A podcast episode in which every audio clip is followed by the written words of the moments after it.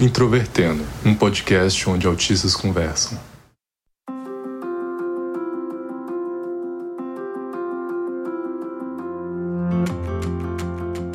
Sejam bem-vindos a mais um episódio do podcast Introvertendo, este podcast formado por autistas. Eu sou o Luca Nolasco, sou um estudante de biomedicina e tenho 20 anos. E temos aqui Paulo Alarcon. Oi, pessoal, sou o Paulo Alarcon, tenho 29 anos, analista de sistemas e diagnosticado com autismo em 2018. E também temos Carol Cardoso. Oi, meu nome é Carol Cardoso, eu tenho 23 anos e fui diagnosticada com autismo em 2018.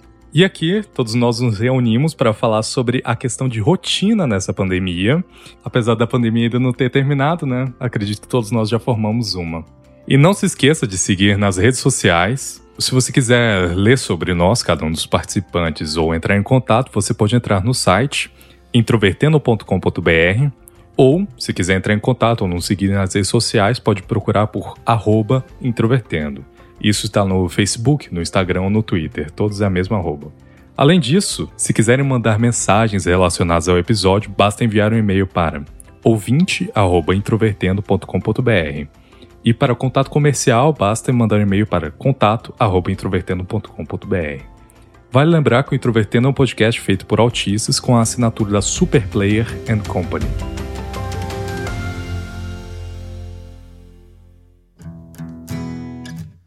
Queria saber primeiro o que vocês acham do termo novo normal. Olha, eu acho um péssimo termo porque não dá para dizer que havia um velho normal, coisa do tipo. O que tem vai ser a volta aí do, das atividades cotidianas, porém com aprendizados, né? Bom, eu acho que é uma forma que as pessoas encontraram de tentar assimilar o fato de que existe uma nova realidade e que elas precisam lidar com isso, mas eu acho que existem muitos questionamentos sobre se realmente isso é normal e se o que a gente vivia antes era de fato normal.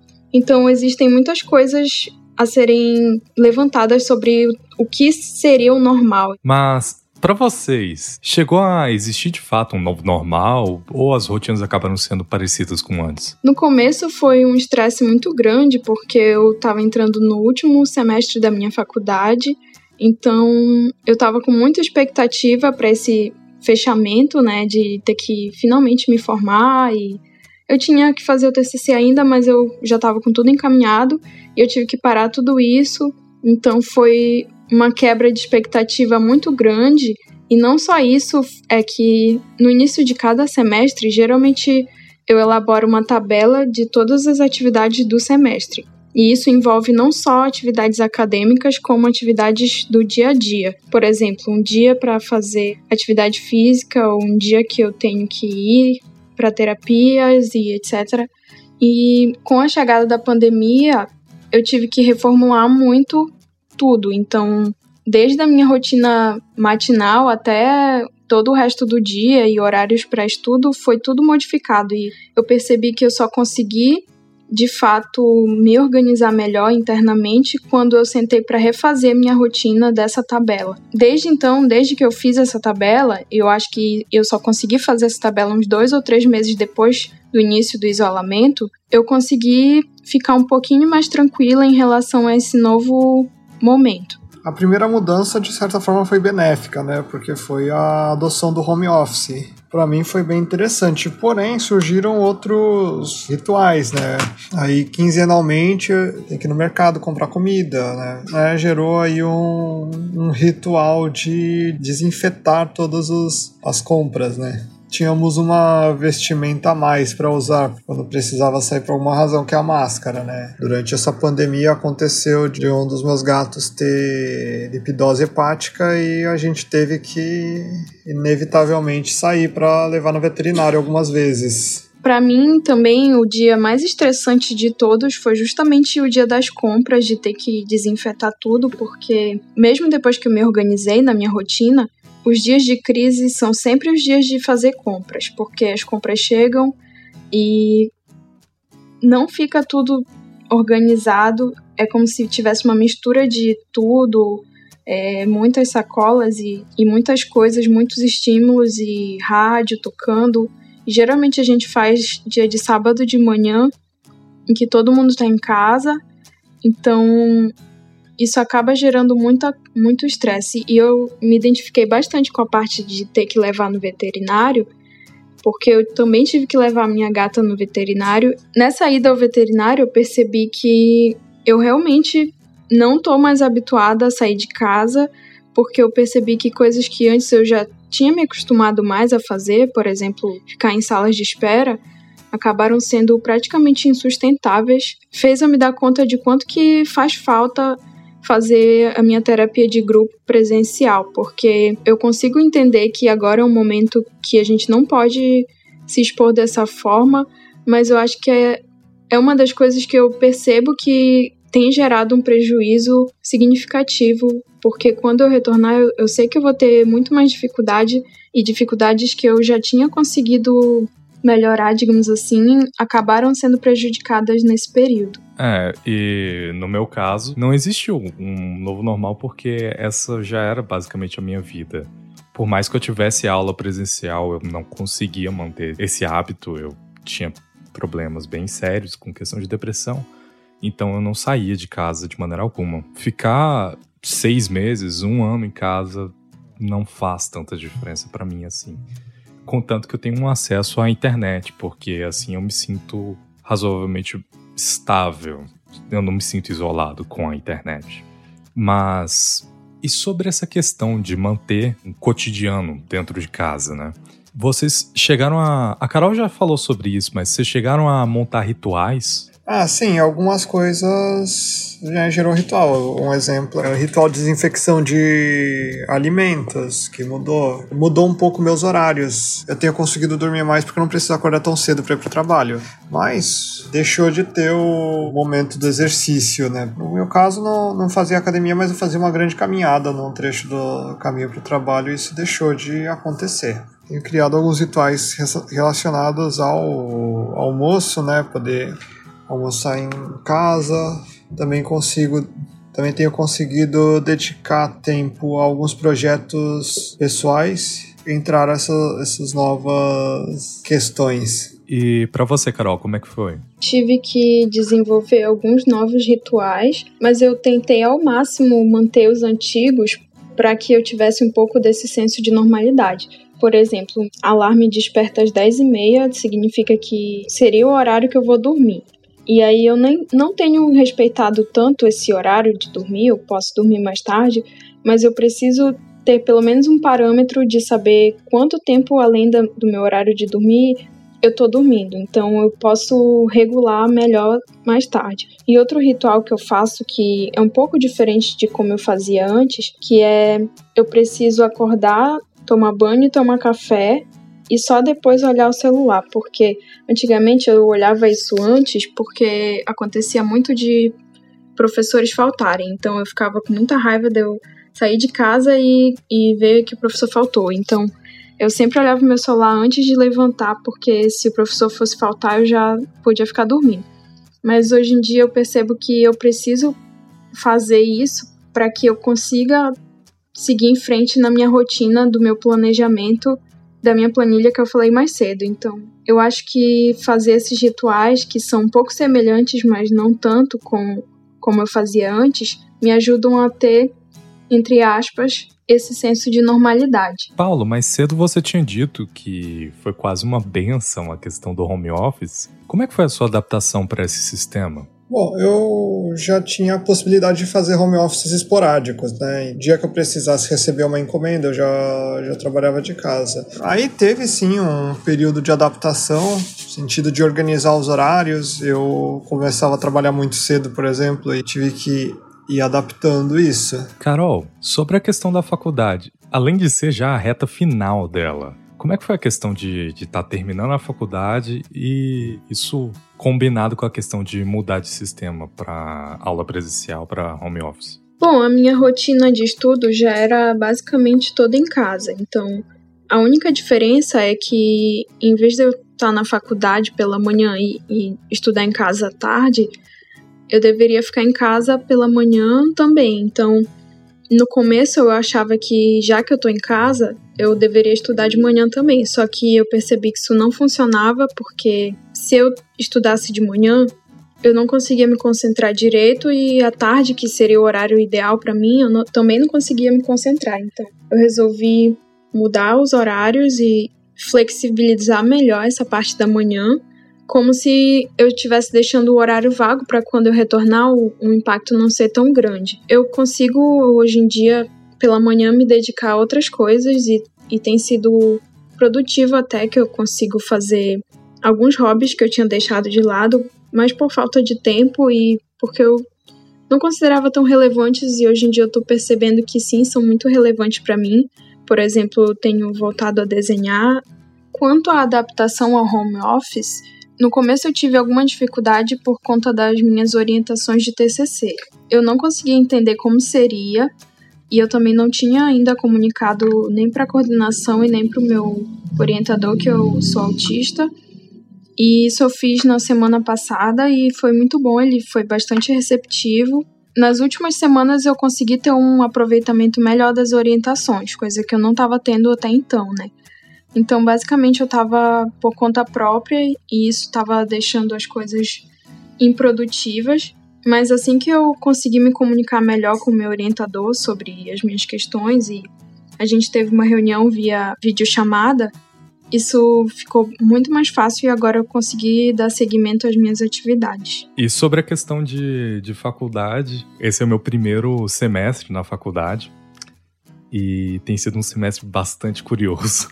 E a minha adaptação para ter aula online também tem sido bastante esquisita. Falando agora sobre retomada de atividades, vocês acham que existiria uma espécie de estigma com vocês depois da pandemia? uma marca que vai ficar com vocês? Algum costume que vai continuar? Alguns rituais que a gente criou durante essa pandemia que acho que vão continuar, como por exemplo a limpeza das coisas, né, dos alimentos. O costume de usar máscaras, principalmente quando estiver se sentindo mal, acho que é uma coisa interessante a se levar e o uso do, do, álcool em gel constante, né? Isso já tinha começado um pouco com a pandemia de 2009 do H1N1, mas acho que isso só reforçou o uso de álcool em gel generalizado. Também uma coisa que eu que eu gostei bastante assim que quero que continue é a questão do trabalho em home office e nesse período de pandemia, né? Como, como eu já falei no episódio de cidades pequenas, né? Tem, minha cidade tem muito menos recursos, só que começou a poupar aplicativos de entrega de tudo. Todas as lojas começaram a ter que fazer delivery para funcionar. Hein? Agora tem a questão de estigma e, e nesse ponto eu sinto que eu estou menos preparado para lidar com pessoas estranhas do que eu era antes, eu perdi um pouco essa prática. Bom, eu acho que basicamente a mesma coisa que o Paulo falou. Eu acho que essa parte de higienização dos alimentos é uma das principais, porque a gente pensa no passado e fica pensando assim, como que a gente não fazia isso antes, sabe?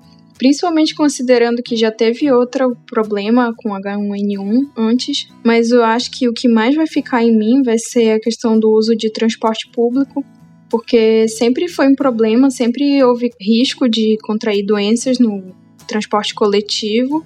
Só que assim, eu tinha cuidado, mas eu percebo hoje que não era o cuidado que eu precisava ter.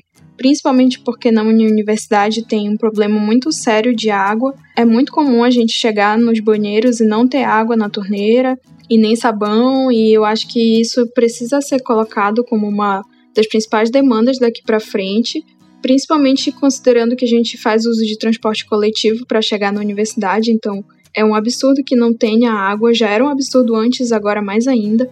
Eu vou precisar, assim que for possível, me esforçar bastante nas terapias de grupo, porque eu sei que eu vou ter essa dificuldade, principalmente eu já tô tendo agora, quando eu, por exemplo, tento procurar algum trabalho ou algum estágio eu vejo que as minhas habilidades nesse, nesse âmbito estão muito enferrujadas e é como se eu tivesse jogado por água abaixo toda a minha terapia de grupo. Mas eu, eu sei que não é assim, mas a sensação que eu tenho é essa. Mudei de emprego, né? Passei por, um, por, alguns processos seletivos e foi interessante ter todos os processos seletivos totalmente remoto. Foi muito mais fácil lidar com a situação do que num, numa entrevista presencial. Vocês deram continuidade ao tratamento psicoterapêutico de vocês nesse período? Eu continuei na psicoterapia individual e a terapia de grupo eu continuei pelo menos no grupo online. E isso tem ajudado bastante. Eu acho que eu tenho tido um aproveitamento melhor no grupo online, porque digamos que uma das coisas que mais pesam para mim é a presença de uma pessoa ao vivo do meu lado. Então, eu tenho um limite muito grande para pessoas assim. Eu acho que eu consigo no máximo cinco pessoas, só que na terapia de grupo eu, eu estimulava conviver com mais pessoas do que cinco pessoas. Era geralmente entre 15 a 20 pessoas. Tem sido muito bom continuar com a terapia de grupo online, mas eu sinto que eu meio que tô ficando na minha zona de conforto. E quanto a medicamentos, eu continuei tomando a medicação. Eu acho que eu faria o desmame esse ano, mas a gente achou melhor não, não fazer por enquanto e continuar na mesma dosagem. Eu acho que eu tô num, num quadro mais instável no momento. Bom, então, nesse período eu tive altos e baixos com relação ao tratamento. Eu fiquei aí sem algumas semanas sem o tratamento terapêutico, né, durante o começo da pandemia, porque a minha psicóloga decidiu parar as consultas por algumas semanas. E depois ela retomou as consultas online que tem funcionado de, de forma bastante efetiva. O problema maior foi a questão do tratamento medicamentoso, que eu cheguei a ficar um tempo sem a medicação por medo de sair de casa mesmo para ir buscar. Eu, como falei no episódio de, de cidades pequenas, né? Eu preciso fazer o, a consulta com a psiquiatra na cidade vizinha e por conta disso era um grande risco né, fazer essa viagem, além de ser razoavelmente cara. Então, posterguei o máximo que eu consegui, mas chegou um momento que decidi por ir lá e marcar a consulta para conseguir a receita de novo para retomar. Desde então, tô conseguindo manter, né? Nesse período aí eu já fui em duas ocasiões na psiquiatra e agora tô num momento até bem estável. Eu tenho que falar um negócio que eu me envergonho um pouco de dizer, é que eu infelizmente não conheço muito sobre o ativismo político ou social relacionado ao autismo de ambos de vocês. Mas eu sei por alto, mas não sei muito. Como vocês fizeram para manter a questão do ativismo durante o distanciamento social? Não posso dizer que eu tenho algum engajamento de ativismo dentro do autismo. Além do Introvertendo e, e o grupo da Altink, eu não participo de nenhum outro grupo no momento. Pretendo no futuro, mas eu acho que eu tô começando agora porque eu sempre tive essa dificuldade em atividades de grupo e eu já tentei participar de outros grupos de ativismo por outras causas diversas, mas sempre foi uma dificuldade bem grande. E eu acho que justamente esse momento pode indicar novos caminhos para melhorar a acessibilidade nesses ambientes de ativismo, porque eu percebo que desde que a gente passou a fazer as reuniões sempre por meio de vídeo, eu consegui participar melhor, ainda que seja às vezes as pessoas falam muito rápido ou falam de um jeito que eu não entendo e, e nem sempre dá para interromper e perguntar e, e boa parte das, das reuniões que eu costumava participar de vários tipos de, de atividades como centro acadêmico, por exemplo, eu perdia boa parte da reunião porque eu não conseguia acompanhar. Quando a gente passa para ambientes virtuais, eu percebo que eu tenho um aproveitamento muito melhor, eu consigo entender. E se eu não conseguir falar, eu posso escrever ou anotar com mais facilidade para as próximas reuniões. Então eu acho que é um momento da gente se questionar sobre como, como vai ser feito esse retorno, porque se durante um período desfavorável, que é esse período de pandemia, que é um período muito conflituoso, muito caótico.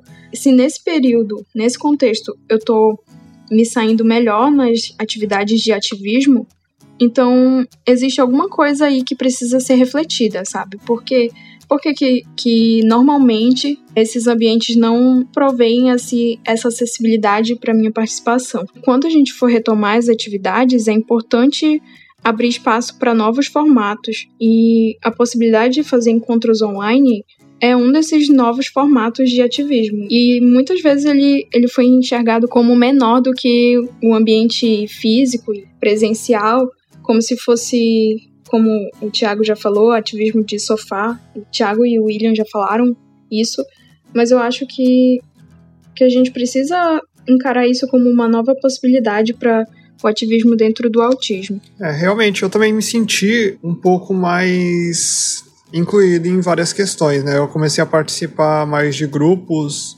online, mas comecei a, a, participar. Nesses grupos também surgiram alguns projetos que eu estou atuando aí com meu conhecimento em programação e também um pouco do tempo livre que acabou tendo por questão de não ter mais a, o deslocamento para trabalho, né? Essa uma hora tem sido produtiva para desempenhar várias atividades aí. Então, né, eu consigo participar de reuniões online e nessas reuniões eu me sinto mais participativo do que numa reunião grande, porque é uma dificuldade imensa para mim falar em público, né? Falar em no meio de uma reunião lotada. Agora, mandar uma mensagem ou, ou mesmo abrir o microfone no, num momento aí de reunião online é muito mais fácil. O ativismo tem que ser mais inclusivo também, porque é uma dificuldade real que nessa situação foi contornada com total sucesso, né? E quais são as perspectivas de vocês pro futuro, depois que a pandemia já estiver encerrada, sobre dar continuidade à questão do ativismo?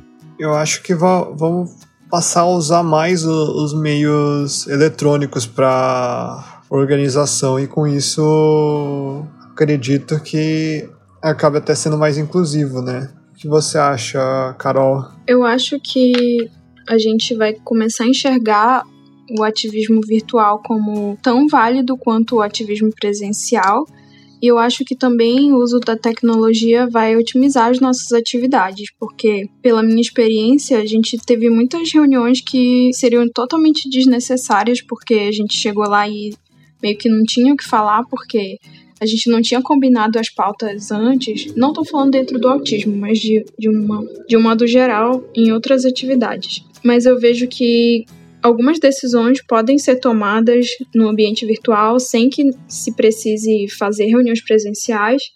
E isso meio que não passava pela cabeça das pessoas antes, né? Era como se estar presente fisicamente significava que você estava interessado, sendo que nem sempre, às vezes a pessoa só ia para marcar presença, para fazer volume e não participava. E no ambiente virtual a gente pode realmente participar, ainda que, que se pense que existe mais concorrência de atenção ou que a gente pode se distanciar.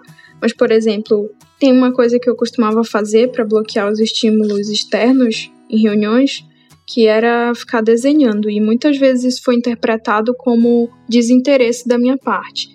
E no ambiente virtual, isso, esse, esse tipo de reação não, não, existiria, porque eu poderia desenhar à vontade sem que as pessoas interpretassem isso como desinteresse, sendo que é o oposto. Eu desenho para que eu consiga participar. E antes de acabar o episódio, eu preciso avisar que este vai ser o último episódio da nossa série sobre o Covid-19.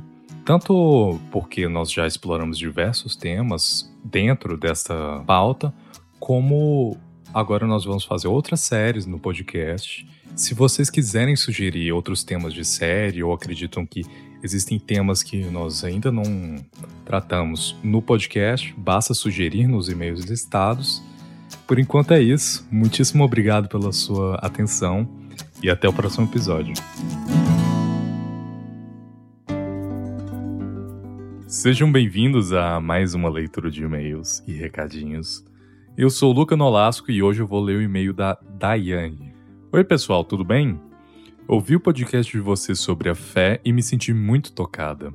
Assim como Nicolas, já fui evangélica da Congregação Cristã do Brasil e lá já passava por um processo que podemos dizer mediúnico, de falar a linguagem do Espírito Santo. Com o tempo e por alguns motivos, fui tomando outros caminhos espirituais. Tem um vídeo no meu canal que fala só sobre isso. e hoje me considero espiritualista. Frequento a Umbanda e pratico bruxaria natural, e foi na Umbanda que passei a desenvolver melhor minha mediunidade. Faço benzimentos, tenho incorporações viagens astrais. Doido, né? Mas para mim isso é muito comum. Em agosto, aos 31 anos, recebi o diagnóstico de autista. Ainda com CID de Asperger e tudo na minha vida passou a ter um grande sentido. E gostaria de dizer que sim, o pensamento rígido foi um causador da minha permanência em uma doutrina durante um bom tempo que já não me fazia mais bem. E que minha vivência com a espiritualidade sempre foi algo genuína. Abraços. Bom, muitíssimo obrigado, Daiane, por ter enviado esse e-mail. E se você também quer enviar e-mail para nós lermos aqui ao ar e comentarmos se você quiser, basta enviar para os meios de contato do Introvertendo, sempre tem todos lá no site, ou enviar recados para nossas redes sociais, todas são introvertendo, seja no Facebook, Instagram ou Twitter. É isso, muitíssimo obrigado e até a próxima.